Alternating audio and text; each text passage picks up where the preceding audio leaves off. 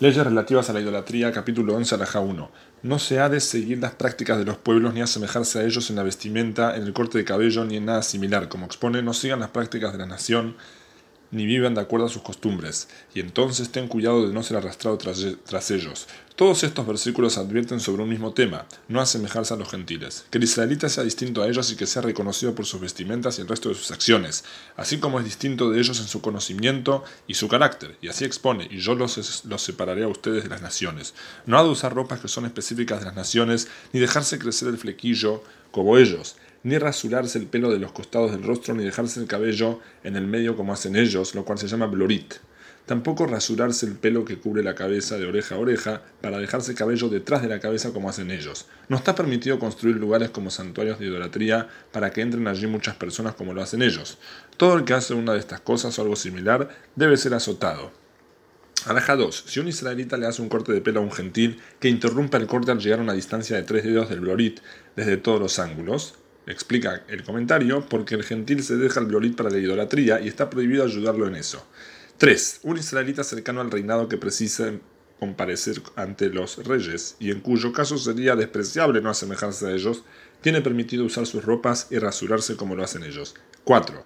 No se hace presagios, como los gentiles, como exponen no hagan presagios. ¿Qué es hacer presagios? Por ejemplo, los que dicen debido a que se me cayó el pan de la boca o se me cayó el bastón de la mano, hoy no iré a tal lugar porque si voy no se cumplirán mis deseos. Debido a que pasó un zorro por mi derecha, hoy no saldré de la puerta de mi casa, porque si salgo me toparé con un embustero. Igualmente, quienes oyen el canto de pájaros y dicen sucederá esto o no sucederá esto, es bueno hacer tal cosa o es malo hacer tal cosa, lo mismo quienes dicen de huella esta gallina que cacareó, como un gallo, de huella este gallo que emitió el sonido de un cuervo. De igual forma, quien se autoimpone señales. Si me pasa esto y aquello, haré tal cosa, y si no me pasa, no lo haré. Como dijo Eliezer, el cerebro de Abraham debe ser azotado. Igual, acá explica el comentario qué significa esto. Dice así: Eliezer, el mayordomo de Abraham, fue enviado por este, por Abraham, a buscar una esposa para su hijo Yitzhak. Cuando llegó a la ciudad, Eliezer rezó pidiendo que la joven a la cual le pidiera agua, y ella le diera no solo a él, sino también a sus camellos, fuera la designada. En realidad, él no se basó en la adivinación, sino en la lógica. Si una joven es tan bondadosa que se ofrece a dar agua también a los camellos, entonces es merecedora de Yitzhak. Y lo que el Rambam quiere decir es que está prohibido practicar la adivinación basándose en lo que dijo Eliezer, ya que Eliezer no utilizó la adivinación, sino la lógica como explicamos anteriormente. En otras palabras, el que dice, así como Eliezer utilizó la adivinación para saber cuál es la, mujer digna para Yitzhak, así también yo voy a utilizar la, la adivinación. No es así. Eliezer no usó la adivinación. Eliezer usó la lógica. Él quiso saber una señal de qué mujer es digna para Yitzhak. Y lo mismo con casos similares. Todo esto está prohibido. Todo el que haga alguna acción como consecuencia de alguna de estas cosas es azotado. 5. Quien dice, esta vivienda que construí ha sido un buen augurio para mí. Esta mujer con la que me casé o este animal que compré estuvieron bendecidos. Desde que los he adquirido, enriquecí. Asimismo, si alguien le pregunta a un niño, ¿qué versículo estudias? Si le dice un versículo relacionado con bendiciones, se alegrará y dirá, es una buena señal. Todo esto y similares están permitidos, puesto que no dirigió sus acciones ni dejó de hacer algo como consecuencia de esto, sino que solo relacionó esta señal a algo que ya le sucedió. Por ello, está permitido. 6. ¿Quién es un cosem? Practicante de adivinación, quien realiza determinados actos para llegar a un estado de trance y liberar su mente de todo pensamiento, es decir, desconectarse del entorno hasta llegar a predecir el futuro y decir, en el futuro sucederá esto o no sucederá, o que es adecuado hacer tal cosa o tener cuidado con otra. Hay adivinos que utilizan arena o piedras, hay quienes se inclinan sobre la tierra y gritan, y hay quienes miran un espejo de metal o una lámpara, fantasean y hablan. Y hay quienes sostienen un bastón, en sus manos, se apoyan en él y lo golpean hasta desconcentrarse del entorno y hablar. Esto es lo que el profeta dice, mi pueblo le preguntaré a su, palo y su bastón le, le responderá. Alajá 7. Está prohibido practicar la adivinación y hacerle preguntas a un adivino. Quien haga preguntas a un adivino recibe la pena de azotes por rebeldía, o sea, una pena impuesta por los sabios. Pero el adivino en sí, si hace alguno de estos de todas estas cosas mencionadas anteriormente y similares, es azotado una pena impuesta por la Torá. Como expone, no se hallará en ti quien practique la adivinación. 8.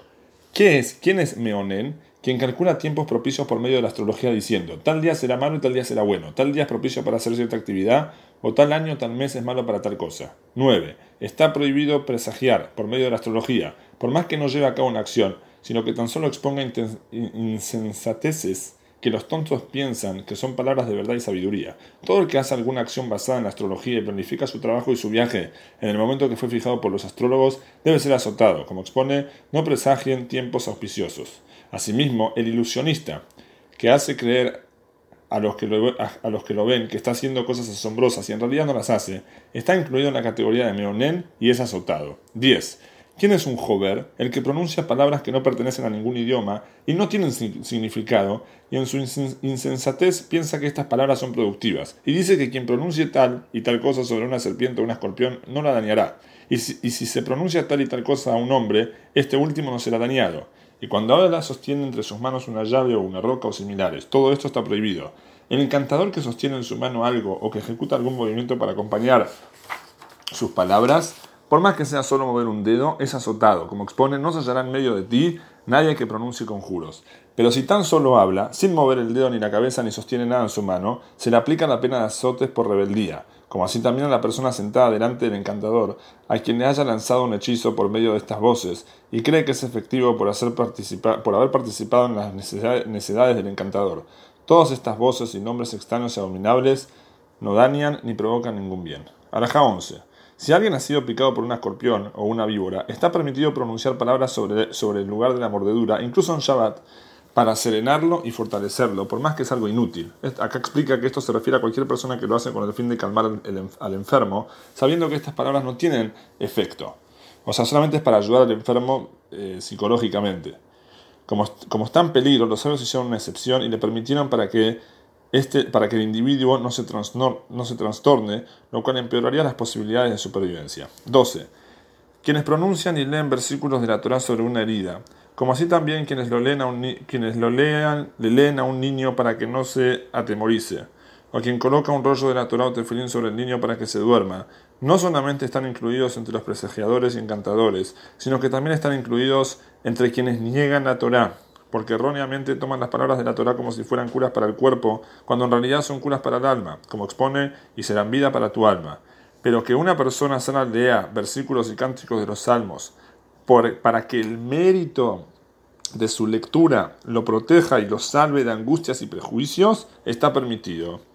Toma el comentario y lo mismo con una persona enferma puede recitar salmos que motiven su confianza en Hashem, lo cual le traerá curación.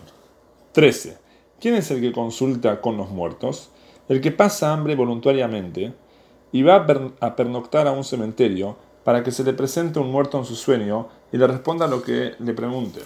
Hay otros que usan vestimentas específicas, pronuncian palabras, queman cierto incienso y duermen solos para que se les aparezca un muerto y les hable en un sueño.